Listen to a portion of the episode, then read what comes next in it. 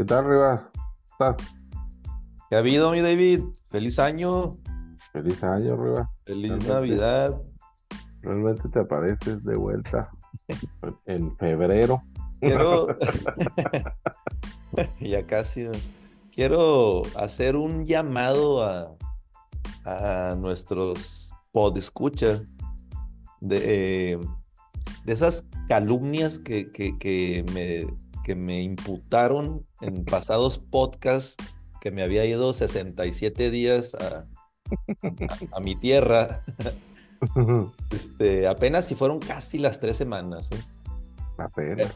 pero que sí se sintieron como tres meses, la verdad. Es que ese es el problema, que se, se sienten se sienten largas las semanas sin ti, sin ti en este, en este podcast.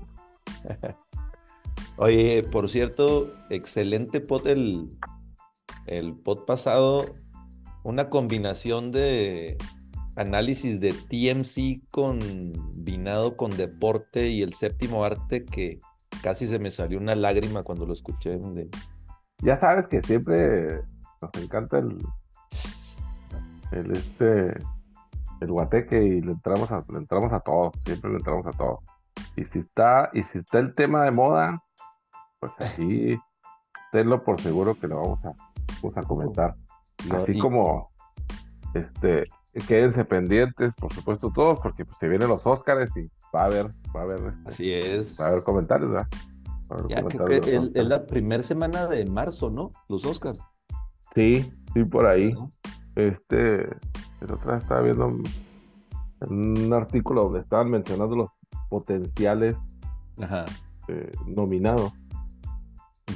Entonces, este, pero bueno, pues las listas oficiales creo que no salen hasta después de un par de semanas o algo así. Este, y sí, coincido con lo que decía René y este, con que no haya un, un chino, un coreano o un foráneo nominado porque ya valió madre. Sí, y más si es, este, más si es de la comunidad LBGT plus, Ah, no, no, güey, eso es otro. plus máximo y Morelito, ya chingó, Sí, ya chingó estatuilla. así es. este, los que los que están buscando su estatuilla todavía son los este falta rato pues todavía es en el básquetbol colegial Rivas que te hemos estado extrañando precisamente por esa es- esa es una de las razones por las que te estaba extrañando No, hombre. hemos que- estado quedando cortos en, en, en básquetbol colegial por acá Oye, pero, pero esta temporada y, y bueno, yo creo que las últimas tres, los últimos tres años hemos visto que, que cada vez está más balanceado el, el- la competencia ahí del, del básquetbol colegial. Ya los offsets que veíamos así como que a finales de, de temporada regular o ahí cada, cada nunca, este, ya eso ya es el plato del día todas las semanas. Eh, el año pasado comentábamos hace unos programas que el, que el año pasado el equipo de Purdue fue rankeado por primera vez en su historia número uno y en la siguiente semana, en la semana donde estuvo rankeado, este, luego, luego perdió y, y este, ahora pasó lo mismo, pero ahora perdieron, o sea, del top 10, perdió el, el 1, el 2, el 3, el 4, el 6, 7, 8, o sea, per- en toda esa semana perdieron 8 equipos del top 10 contra equipos no rankeados del top 25. Entonces, lo, lo que me gusta aquí es que, que, pues ya universidades, o sea, que antes decíamos, oye, pues son universidades con un programa pues, Modesto. Sí, modesto. O sea, ya en cualquier día este, puede pegarle a, al rankeado 1 o al rankeado top 10. oye Entonces, que está bien ¿no? O sea, yo Sí, ¿no? está bien güey. yo creo que para, para los que nos gusta mucho el, el básquetbol colegial, y yo creo que en mis 30 y plus años que tengo viendo el básquet colegial, eh, no habíamos llegado a este punto de decir, oye, no hay un claro número uno, dos o tres, sabemos que para las llaves del March Madness sí, o sea, los programas como Purdue o Kansas, ellos pues, van a ser los números unos de su región, ¿verdad? Pero, pero así que tú digas un, ahorita, un claro número uno, yo creo que desde el, desde el año ese en que Gonzaga, ¿te acuerdas que se fue invicto hasta la final y que perdió con Baylor? este, la final del campeonato nacional. Eh, yo creo que desde ese, desde esa temporada que fue hace cuatro años, no veíamos un, o sea, no, no, hemos visto un claro favorito que digas, este, este programa está claramente por arriba de otros, Pues es que yo pienso que es lo que, lo que queremos ver, ¿no? Sí, que, que haya una poca más de competencia y si, todos los meses de la temporada del básquet colegial puede ser marzo, pueden ser marzo, mejor, ¿no? Mejor. Este, lo que se está poniendo, lo que se está poniendo bien caliente también, o al menos con, le están dando más atención los medios es al, al, al femenil también, al básquet femenil, porque ahora ya por todos lados yo creo que ya lo hemos platicado antes también con el fútbol profesional femenil en, México, que también yo me lo encuentro cada rato, la, o sea, dándole la vuelta a la tele me lo encuentro en todos lados también, es que, cosa que nunca, ¿no? Antes. Fíjate que, yo no sé si, ya ves que hemos platicado muchas veces que, por ejemplo, la WNBA, que tiene 20 años de existencia y creo que ningún año ha tenido pues ganancia o, rentabilidad. Pero ahí siguen, o sea, lo siguen dando como que el espacio y, tratando de darle publicidad y todo. Yo no sé si ha de pasar lo mismo con, con eso que comentas, este David, del, por ejemplo, el fútbol femenil. Eh, sí, ahí están los programados los juegos de, de la Liga MX y enseguidita te encuentras programados los de la femenil. O sea, no sé qué tan, qué tanta audiencia tengan eh, en la tele, eh, en vivo, pues yo veo ahí alguna raza ahí. Este, sí, o sea, no raza, no, modesto. nada, pero...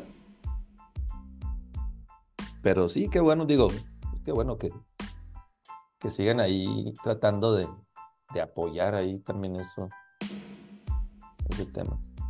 Sí. Y, sí, fíjate que en el básquet colegial particularmente, eh, obviamente se agarran mucho de los programas estos, por ejemplo, South Carolina, que, que este, del de la coach está, ah, se me fue su nombre, pero que, pues, que es muy, muy reconocida este, los programas como Yukon, ahora la, la sensación o lo, lo, de moda de Iowa, ¿no? Con la, con la chava esta Caitlin Carter, eh, Parker. Eh, este, LSU, las campeonas nacionales con esta Angel, ándale, Angela Reese. Entonces, todo eso yo creo que, que es como que se, se toman de ancla eso para tratar de permear o, de propagar más, más el deporte este femenino. Sí, este, pues digo, no estamos en ese punto todavía, ¿no? Pero a lo mejor al rato, sí. en algunos años vamos a tener que hacer un segmento extra para comentar fútbol o deportes femeniles. No creo que sea el caso, pero quién sabe a dónde nos lleve, a dónde nos lleve el, el destino. El destino. Este, el, el, destino llevó a, a, Nick se iba al retiro y ya este, va a disfrutar sus millones. y ahora, pues, ya tienen el entrenador nuevo, los, la marea marrón. Oye, eh, eh, realmente no, no, este, no lo vi venir eso de Nick Saban. Eh, no sé si, si ya a principios o a mediados de temporada traía algo ahí este, leído, pero, pero no. Y ¿sabes qué me llama más la atención? Y, lo platicamos ahí en el grupo que salió diciendo, por ejemplo, Reggie Butch, que los NIL habían eh, tomado gran parte del control de los jugadores, que ya no lo iba a estar teniendo, en este caso, los coaches como Nick Saban. Eh, y, y, recientemente, ¿te acuerdas que platicamos de esto mismo que en los últimos dos años tuvimos una desbandada de, de coaches legendarios del básquetbol colegial? Obviamente que ya por la edad, ya personas grandes, mayores, pero que pues tú veías enteros, ¿no? O sea, en los juegos, todavía coachando enteros. Y por ejemplo, se nos fue Coach K, se nos fue este Jim Beheim de Syracuse, eh, Roy Williams de, North Carolina, eh, Jay Wright de Villanova. Entonces, como que en estos dos años fue una desbandada y precisamente hace sentido cuando entraron en vigor estos temas de los NIL para los jugadores. Entonces, yo, yo recuerdo que comentábamos, oye, ¿qué necesidad tienen estos coaches que pues sí se crearon bajo la vieja escuela y se fueron adaptando a, a, lo de hoy?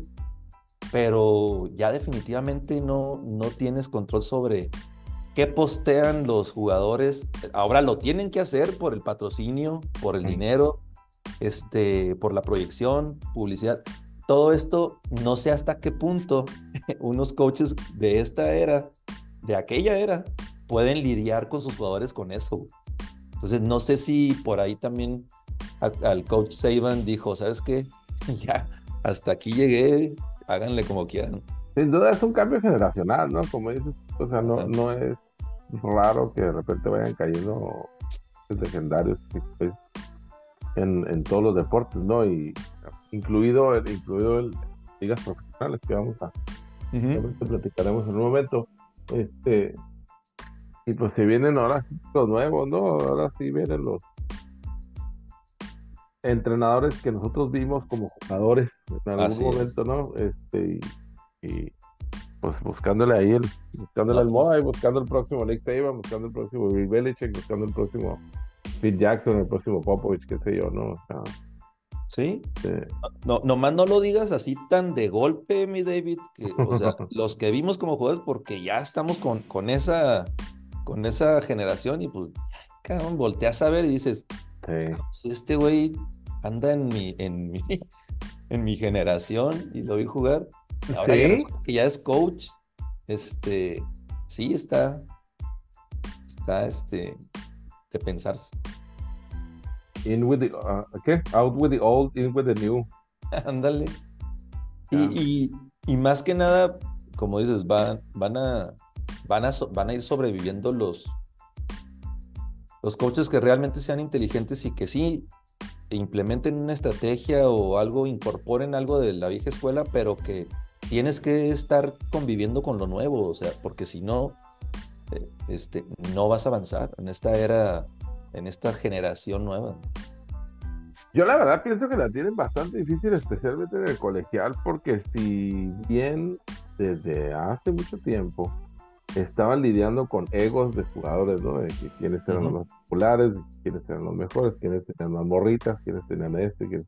Está espantándole los, ¿cómo se llaman los ah, ah, ¿cómo se les llama? Ah, ¿Cómo se les llama a los, a los que les da los, los, boosters? Espantándoles a los boosters que, oye, pues manténganlo por debajo de la mesa y sí, sí, yo, ¿no? Y ahora que tienen la oportunidad, ¿verdad? algo que yo para nada estoy en contra de, de, que, puedan generar dinero, ¿verdad? Pero estás hablando de un chavillo de 18, entre 18 y 22, 23 años que pagan buena lana y que de por sí ya eran famosos lo que hacían y ya eran populares en la escuela, en la universidad, lo que sea, y ahora con dinero aparte. Sí es. Sí, sí, va, a ser, va, a ser, un manejo completamente distinto de, egos y de personalidades en el equipo, porque Ajá. el otro día estaba platicando con un, con un amigo y él jugó fútbol americano en UTEP a, finales de los 80. Y nunca había tenido oportunidad de preguntarle, porque es un amigo de un primo mío, ¿no? Nunca había tenido oportunidad de preguntarle, pero otra vez le, pregunté, le dije, oye, le dije, cuando tú estabas en la universidad, cuando estabas jugando con UTEP, le dije, ¿te tocó conocer a Tim Hardway o, estabas en la misma, este, me dijo, sí, por supuesto. Sí, sí, sí me tocó, este, si lo conocí, o sea, bueno, sí lo conozco y estaba conmigo ahí en la universidad, ¿no? Y lo digo, ¿y qué tal? Me dice, sabes que la, la, relación era un poco difícil, dijo, porque siempre había mucha competencia, precisamente de popularidad, entre el equipo de fútbol americano y el equipo de básquetbol, dijo, cuando, o en general, con todos los equipos, ¿no? Principalmente esos dos, supongo. Cuando se acababa la temporada de fútbol americano, venía la de básquetbol, entonces ellos agarraban popularidad y tenían más atención de todo mundo, más atención de las morritas, más atención de la escuela, y luego se acaba y lo seguíamos nosotros, ¿no? Entonces, eh, en base a esas competencias, pues había mucho pique, pues, entre los dos, los dos equipos. Y eso es en la misma escuela. sí. Eso es en la misma escuela. O sea, ve, a saber este, contra otras escuelas y, contra otras este, estrellitas, ¿no? Ahora, como te digo, agrégale el tema de la, del dinero también, ¿verdad? Ajá. ¿no? Yo tengo más este, patrocinios que tú, tú estás bien pendejo. O sea, hay más tema, pues. no, no, yo, ni, yo ni bueno soy y tengo más patrocinios que tú, Aparte. El caso, e, eso que acabas de decir, haz de cuenta el caso de, de Chedur Sanders o de Bronny James, que son lo, el, creo que el 2 y el 3 que más generan dinero este, en este tipo de, de, iniciativa del NIL. Y, están lejos de los de ser los mejores en su posición, ¿no? Siquiera. Sí, no, no son ni el top 5 o, a lo mejor el top 10 rankeado en su posición.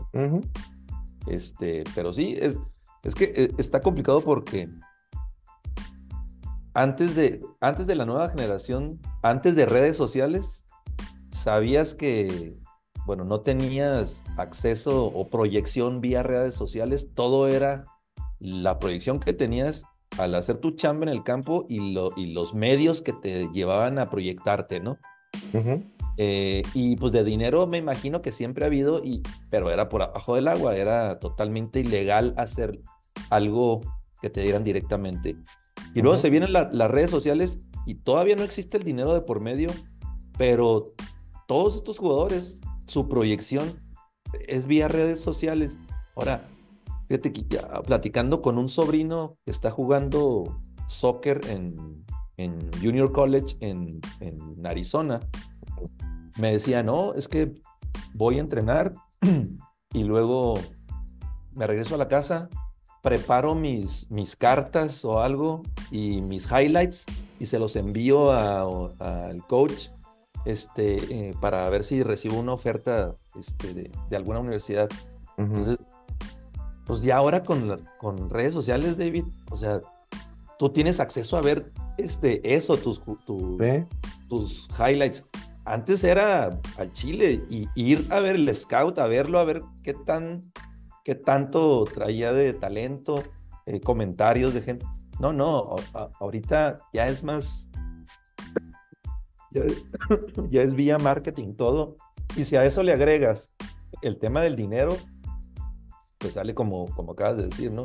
Eh, veamos, veamos lo que lo que hasta pasados días salía que eh, Caleb Williams de, de USC estaba solicitando para poder ser, para poder firmar como primer pick en los Osos de Chicago que quería hasta acciones del equipo. Ya esto va, va, a llegar un punto que platicábamos en que, que van a tener que cortar cierto o, poner un límite de hasta, hasta cuánto puede solicitar, ¿no? El tema es que decían, oye, Caleb Williams iba a ganar más dinero quedándose otro año en colegial que saltando a la NFL, lo, cual es insensato, ¿estás de acuerdo? Sí, ahorita ese tipo de cosas suenan ridículas, ¿no? O sea, como pendejo, ¿cómo vas a querer un participación en el equipo. Desafortunadamente, pues quién sabe hasta dónde va a llegar, ¿no? ese poder, ese leverage que van a tener los jugadores, ¿no? Y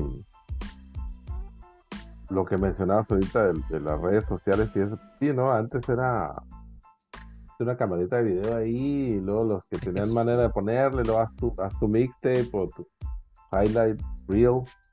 Tu cassette. Pues, y en tu cassette, en tu cassette de VHS o de lo que sea, y pues imprime o sácale 10 copias y ahí está tu límite, ¿no? Ahí está tu límite de exposición y si de esos 10 que mandaste lograron alguien ver uno, pues ojalá y te consideren, porque ahora no, vamos, ahora puedes alcanzar prácticamente todas las universidades, ¿no?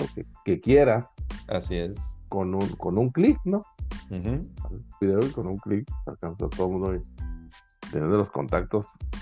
Así como, como estaba viendo hoy que la historia de, de Josh Allen, que pues muy bueno en, en, colegia, en high school, ahí en California, pero nunca recibió ninguna oferta de, de, de división, de la primera división de, para jugar. Y ya también jugó un, un año en Junior College y, y, todo ese año se la mandó pas, enviando correos a todos los coaches de la nación y nadie le ofreció ninguna, ninguna oferta, una beca para jugar. Hasta que allá, por allá, al último, el coach de Wyoming vio, su, vio el video y lo vio en persona porque fue a, a scoutear a un compañero de Josh Allen. O sea, lo agarró de, de, de suerte, sí, güey. Imagínate, este, cuántos jugadores con tanto talento no hay así, este, que por alguna razón pues, no, no ven su, su material, ¿no? Sí, no, exacto, o sea, cuántos, cuántos se quedan, este, cuántos se quedan con la, ahí en el, en el Jaime, como estaba también, me está diciendo mi chavo que estaba viendo la, la movie de Kurt Warner, Ah, película, pues. Muy buena. Está aventando. Y, pero sí, bueno, pues. Quién sabe cómo se va a poner este pedo. es que viene junto con todo, ¿no? Porque luego también sí, o sea, es muy fácil este, hacer todo eso ahora, porque bueno, pues, como decíamos, con un clic alcanzas a todo mundo y no sé qué. Pero al mismo tiempo, todos pueden, ¿no? Sí. Todos pueden hacer lo mismo y tú ponte en el, lugar del coach o ponte en el lugar del scout de la Universidad de X. Aviéntate 500, mil, 10 mil aplicaciones de esos. A ver. Bueno, o tienes todas esas disponibles y nomás ves la mitad o nomás ves una tercera parte y toda la otra, pues se fue, ¿no? O sea. sí, este definitivamente va a tener que van a tener que poner un, yo, yo pienso que un límite, digo, por, hasta por conveniencia de la NFL en este caso, eh, y, de las ligas mayores, prácticamente. Eh, porque si no, pues cada jugador va, va, va, a decir, oye, si mi año de novato en, la, en el profesional son, no sé, 15 millones, y aquí mi último año puedo ganar, no sé, hasta 20, 30 pues no, creo que, que vaya a llegar el día en que digan estos güey, no, ¿sabes qué? No, me quedo aquí en el... ¿Sabes cuál es el tema? Que ese es, que ese es dinero que te altera la vida, güey. tú ganas 20, tú ganas 20 millones de dólares. Ganas 20 millones de dólares en un año, güey. Así es. Pues ya, no, o sea, digo, hay más, ¿verdad? Hay más. Puedes ganar 200, puedes ganar 1000, no, sé, qué sé yo, ¿no? Sí. Pero, pero 20 millones de dólares, porque antes hablábamos, o antes se hablaba del riesgo, ¿no? Bueno, me voy a quedar un año más con la, porque, ¿sabes? Con el potencial de que me vaya más arriba en el draft. Así es. Y luego, bueno, ok, pero me puedo lesionar, o puede pasar mil cosas, o puede haber un, dos, tres cabrones mejores que yo el año que entra. ¿sabes? Ahorita, si, como dices tú, si estás proyectado para ganar 20 millones de dólares el año que entra, tan solo en en, en este publicidad, ¿qué chingados está el riesgo? Así ah. Digo, el único riesgo que el único riesgo que queda es que los gastes, ¿no? Que te los metes. no, y, y, fíjate, ese es, ese es un muy buen punto porque, y lo hemos visto más en la NFL, ¿qué pasa con los novatos y, y la mayoría de los de los chavos afroamericanos, el, su primer año que van y hacen, van y se estampan en el carro, los agarran con pistola, los agarran con, haciendo algo, güey. ¿Por qué? Pues porque ya les dieron a lo mejor su contrato de novato y, es gente que no tuvo nunca nada y, ya se lo quisieron comer en un año. Y, y, esto sigue repitiéndose la misma historia, este, tanto en el fútbol como en el básquet. Eh, de güeyes que dices, pues que andaban con su con su gang de ahí del, de la vecindad. No, no o sea, no puede ser. Y, y sí, es. Yo siempre estuve a favor, este, que sí, que si la, si la universidad está usando la imagen de jugadores y está generando revenue, pues también el jugador debería de tener una parte. Mínimo, una parte. Y lo cual me, me recuerda que en la semana que también casi se me salió una lágrima, segunda parte, porque el lunes, el día de Martin Luther King, eh, estaba viendo el Michigan, Ohio State, pero ahora en, en básquet. Dije, a ver si ahora sí los Buckeyes se sacan alguna espina de lo del, de lo del fútbol americano. Y estaban en, en, este, en público el Fab Five, ahí en Michigan, sentados en primera fila. La primera vez que regresan en vivo, David, desde 1993, hace 30 años, por, por todo lo, lo que sabemos, ¿no? Por los problemas que tuvo eh, Chris Webber. Jalen Rose también tuvo ahí algunos conflictos con la universidad, precisamente porque decían, oye, yo estoy viendo que está en la vitrina, que están vendiendo eh, mi jersey con mi, número. Y yo no veo ninguno de ese, ningún de ese dinero, pues, no, no lo veo yo aquí, ¿no? O sea, todo se va para la universidad. Entonces, al último, pues el, el tema del Fab Five, que salieron ahí temas turbios ahí de, de dinero y de, de no sé cuántas cosas más. Y, y por fin regresaron. Eh, creo que la universidad le había, les había aplicado o a Chris Webber un como que un veto de. Es un veto, sí, Chris Webber. fue más allá, ¿no? Un veto de 10 años y traía ahí broncas con. Se hicieron pues ahí de conflicto. Y ya finalmente, eh, pues, ahí los vimos a los cinco. Eh, una. Para los que jugamos básquetbol y los que nos tocó esa era, eh, pues una, un cambio de cultura y, una, y una moda totalmente que cambió el básquetbol colegial. Sí, no manches, en ese, en ese tiempo raza que ni siquiera sabía que era Michigan, ni siquiera sabía que... Nada, traía el short, traía la moda, traía los calcetines negros, o sea, no, güey, no, no. Los calcetines negros y los shorts aguados hasta las rodillas. este, eso fue lo que vino a implementar los el Fab Five. Eh, y pues bueno, qué bueno que, ese tipo de temas, o sea, pues ya no, no queden en una disputa ahí, este, digo, de tu misma universidad, digo, Sí, porque ya van, el mejor, ya van un par de Final Four que juegan, ¿no? Y, Así es. no habían podido estar los cuatro, o no habían estado, pues. Y, pudieron o no, pero. Oye, yo digo, este, el mejor tiempo para, para un estudiante o para un chavo que está jugando eh, cualquier deporte es en la universidad, o sea, no es en el pro, no es después o antes o en high school, no, eh, o sea, la universidad es tu mejor tiempo es el tiempo que aplicas para todo. y, pues bueno, qué bueno que vimos ahí al,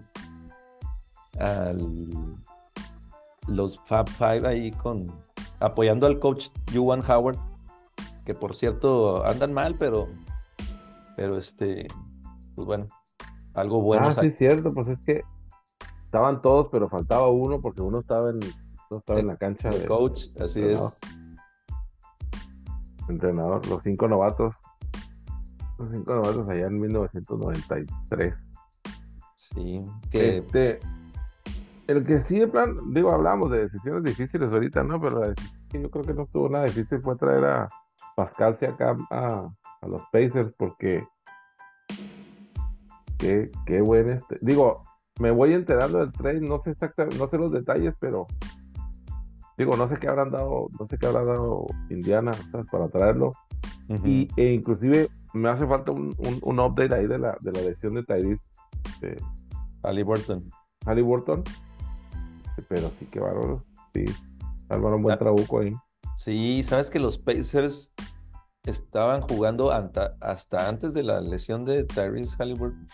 Estaban jugando muy bien. Eh, increíblemente le han ganado cuatro veces a los Bucks este, esta temporada, güey. o sea que. Eh, y luego se viene la lesión de eh, Halliburton, que, que lo comentaron en el programa pasado. Pues ahí como que este no fue nada serio. Un, un, hamstring nada más ahí. creo que va a estar fuera dos, de dos a tres semanas nada más. Pero con este trade que Pascal Siakam, los Raptors ya de, por sí tenían dos años tratando de mover a Siakam y a, Oji Onenobi, eh, y nuevo Nick, y no habían podido este, encontrar ahí algún equipo. Eh, a Oji lo, lo, traían en la mira los Lakers, este, Miami, eh, los más, los más este, fuertes.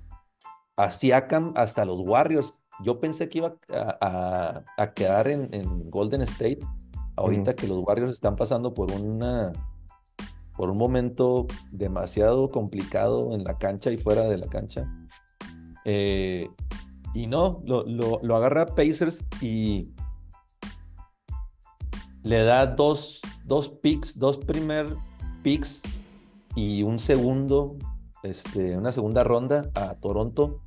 Toronto pues ahorita con todos los cambios que hizo, tiene a, Quickly, a RJ Barrett, este, se llevó ahí a unos complementos de, Pacers y tienen tres primeros este, picks. Entonces, yo creo que está, está tratando de, eh, este, el GM muy famoso, Masai, este, está tratando de hacer o emular lo que, lo que el Thunder, el OKC eh, Thunder hizo en su momento, donde se llenó de picks y ahorita están viendo todos los frutos porque el Thunder ahorita está en el 2 o en el 3 de la conferencia oeste, con puros chavos eh, y están jugando muy bien. Entonces, yo creo que por ahí va una mini reestructura este, de, de Toronto que, que aún así pues todavía tiene a, Scotty Barnes, que es un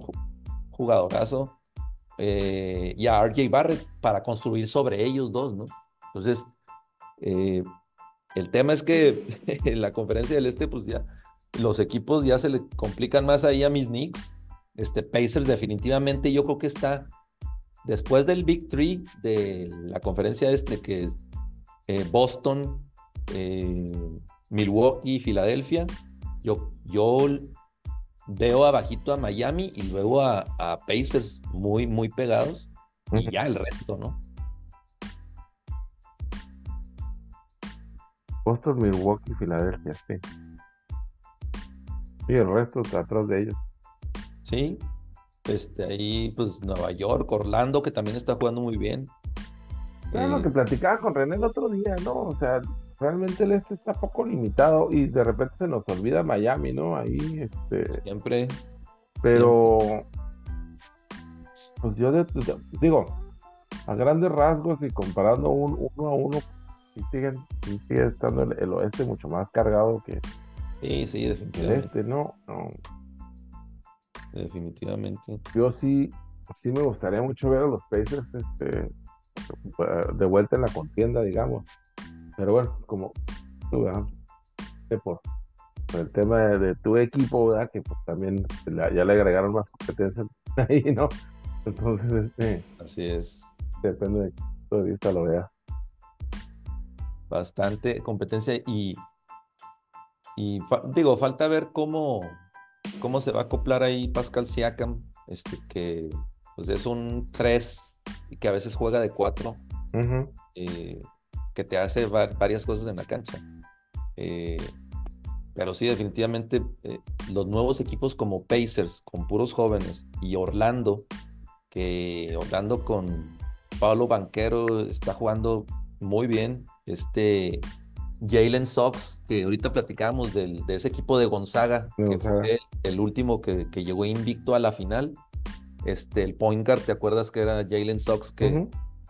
Que es sobrino, no, no sé qué es de Terrell Sox. ahí, un favorito de René. Este, están jugando ya, ya ahorita muy bien. Entonces, yo creo que la clave de aquí, David, ha sido, o sea, la continuidad, o sea, de que no han dicho, ¿sabes qué? Tengo a estos chavos dos años y ya no me sirvieron y órale, los quitan y, y traen otros y no, le han dado continuidad, o sea, Orlando trae muy buen este, core de, de chavos. Eh, los hermanos Wagner, eh, Franz Wagner, que, ganó ahí el, el, fue parte del, del- que ganó el mundial ahí con Alemania, Con ahora de- Alemania, de, los dos. básquetbol. Este, Tiene a Marquez Fultz, tiene a, a- a Jalen Sox, como dices tú, a Pablo Banquero. Ahorita los estaba viendo precisamente antes de, antes de empezar. Este, perdieron la última jugada ahí con, sí, de con John los. Hawks. Murray. Este, y tuvieron un poco de bronquillas allá al final porque como que no sabían quién estaban batallando la ofensiva un poquito, como que quién traía la mano caliente, ¿no? Al último, Ajá. finalmente Banquero fue el que empató el partido y pero bueno, pues, la última oportunidad la tuvieron los Hawks, la aprovecharon. Este, pero sí estoy de acuerdo contigo y, y es algo que muchos equipos están haciendo, ¿no? Pues, confiar en sus jóvenes y darle continuidad este al equipo, ¿no? En lugar de ah ya vamos a gastar un montón de dinero, vamos a traer a este y a este para Ah, sí, ganar ya sí. hoy. Ajá. Sí, sí, sí. Así es. Oye, pues en las en las no tan buenas noticias, este pues, tremenda pérdida ahí para el para el equipo de, de los Warriors que yo vi en la mañana que habían cancelado el partido. Ajá. por razones, ¿qué decía? Razones personales del equipo, algo así como que cosas personales, pero nunca me imaginé que la, tragedia que sucedió, caray.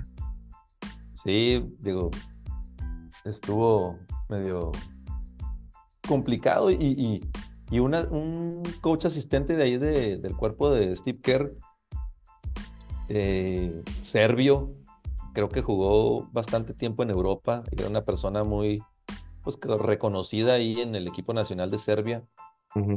Y se supone que, que- se supone que llegaron ayer en la noche a, a Utah para el juego hoy contra el Jazz.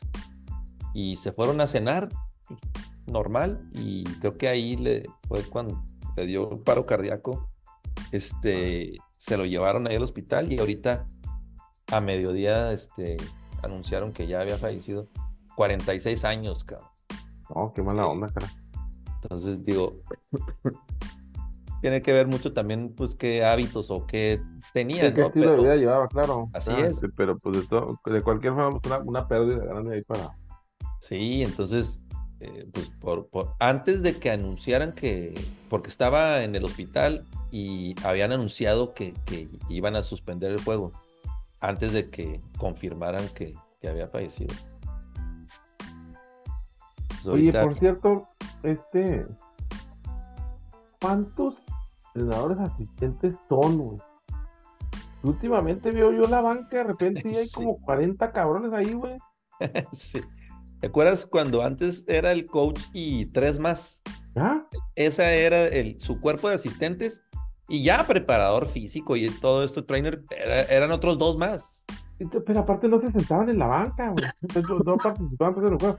Ahorita están todos ahí, son como 15, güey. sí. O sea, sin Está- exagerar, realmente yo creo que son como unos 15, güey.